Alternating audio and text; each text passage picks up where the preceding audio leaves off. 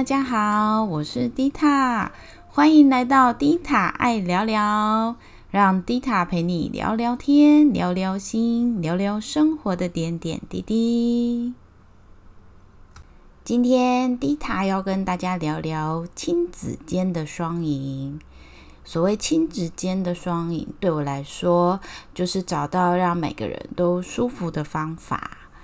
上个月啊，我在去上能量课之后呢，就是就有发现自己开始内在有一些改变。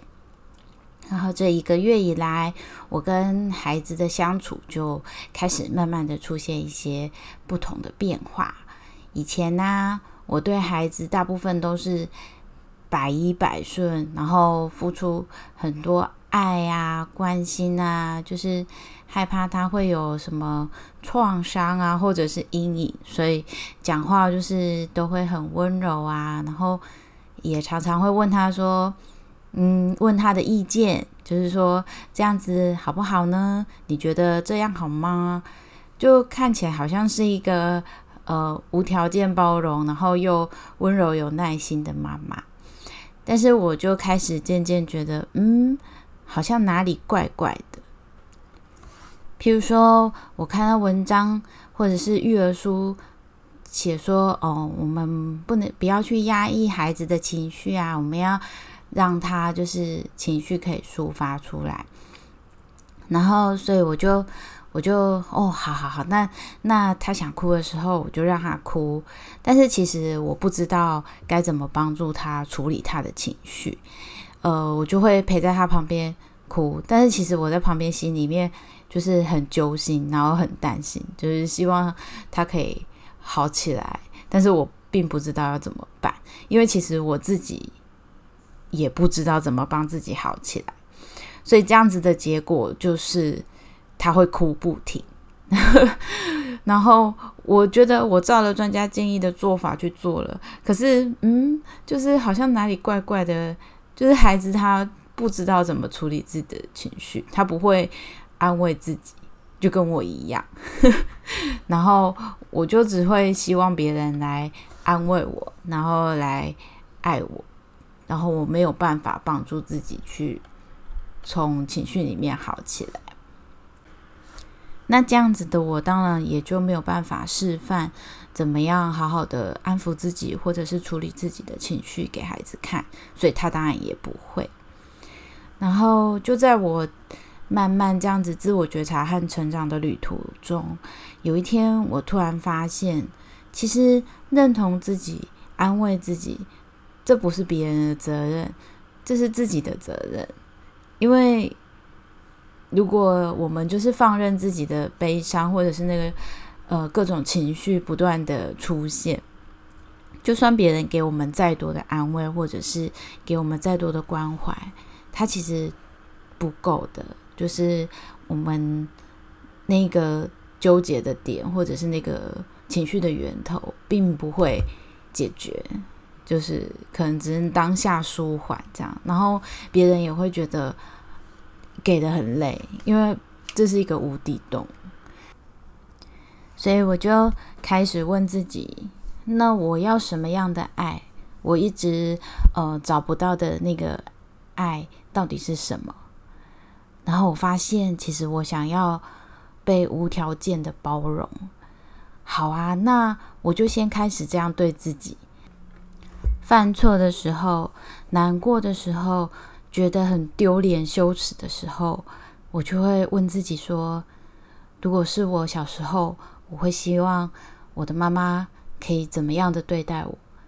然后我就会把这个希望的事情都拿来对自己做。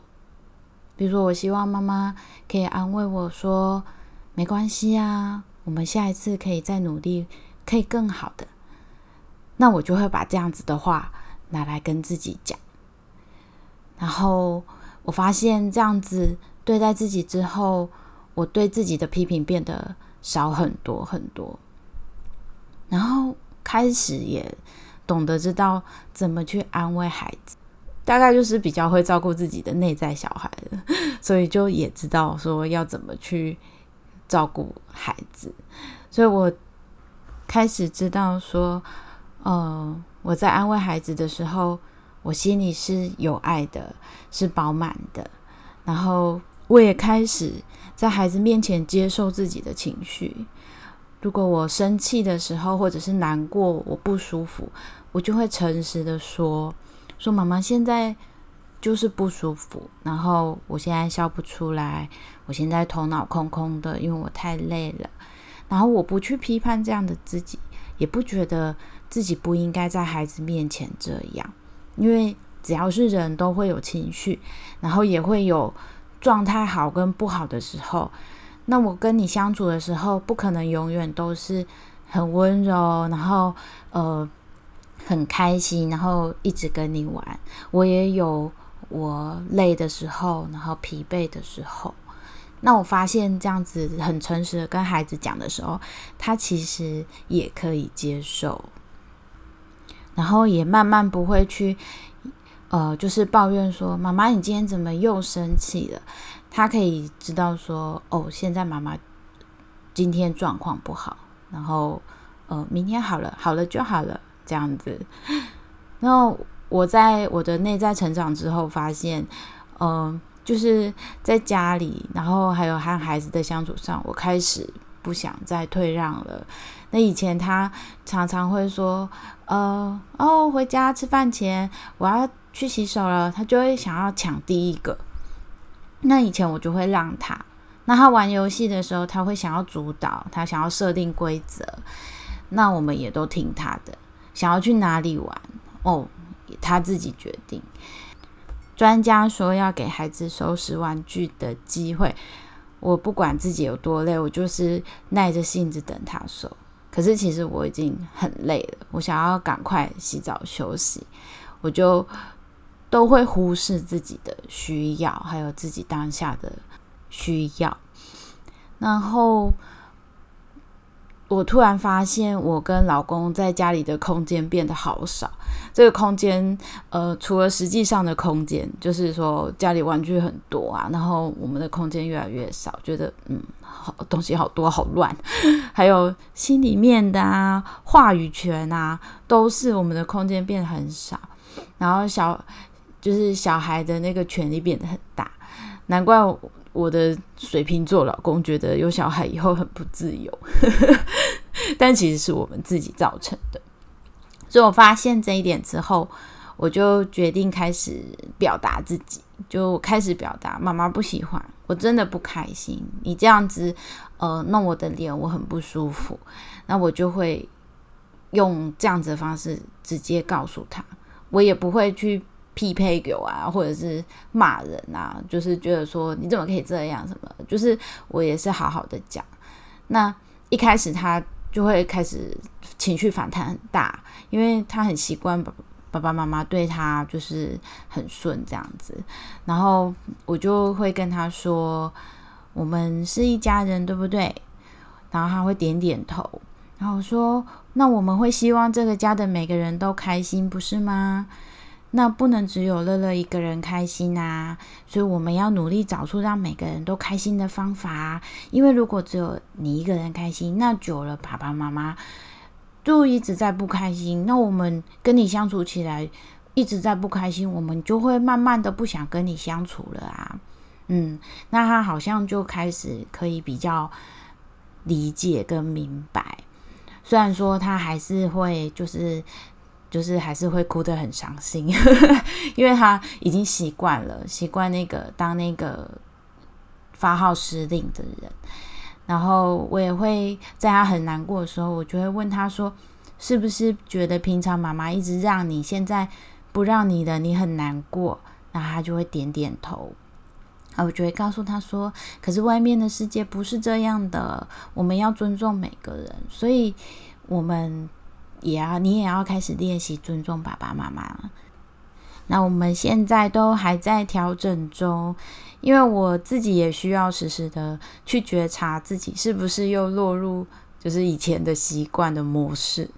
但是那个顺着孩子的旧模式，其实是在剥夺孩子的力量和机会，那样会让孩子失去面对挫折的力量。以及看见自己真正拥有力量的机会。那其实不只是孩子，其实在人际关系上面，我们都可以试着把焦点放在去寻找大家都舒服的方式。那这样子看，好像我们第一个反应会觉得，嗯，好像会很容易有冲突。可是当我们把焦点放在这个上面的时候，我们并不是在对立，所以对方也会明白，我们没有要与他为敌，我们反而是想要找出对我们双方都好的方法。而这样子，它背后的意义其实是反而是相信我们彼此都有能力创造双赢，然后让我们每个人都更好。以上就是今天的内容啦。希望有带给你一些什么收获。如果有什么想法，也都欢迎你跟我分享哦。那也是我前进的动力之一哦。今天就到这里喽，拜拜。